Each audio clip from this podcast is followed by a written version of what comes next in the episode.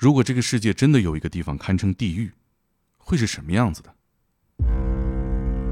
一个泡沫箱子，呃，有十个脑袋，他但他把毛发都处理完了，啊，特别白白净净的。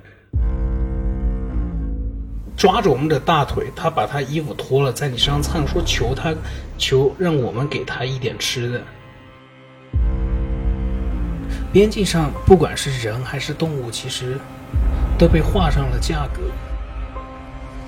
人其实非常残忍的东西。这就是阿树口中的地狱，金三角，横跨三个国家的犯罪天堂。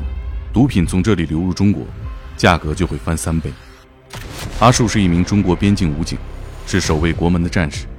他面对这一切的时候，只有十八岁。他在地狱里完成了自己的成人礼，但他并不孤独。安排抓捕组一共有十二个人，呃，别人班长可能看我都不想要我啊，但是我们班长，嗯，他说不怕这个兵让我来带。教班长他什么都没说，他只是默默的抱着我。本来班长想带你走的。嗯，我就躲在窗边，跟我妈说：“妈，我立功受奖了。”我妈说：“真的呀？”我说：“真的。”从一个街头混混，到一名荣立战功的优秀士兵，他带着荣誉离开了部队。啊，原来家里发生那么大变故，不行，我要退伍。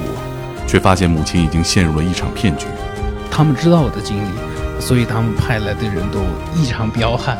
他必须利用自己在边境学的本领，救母亲回家。没有人跟着我们，我们四周没有人，知道这个是我唯一的机会。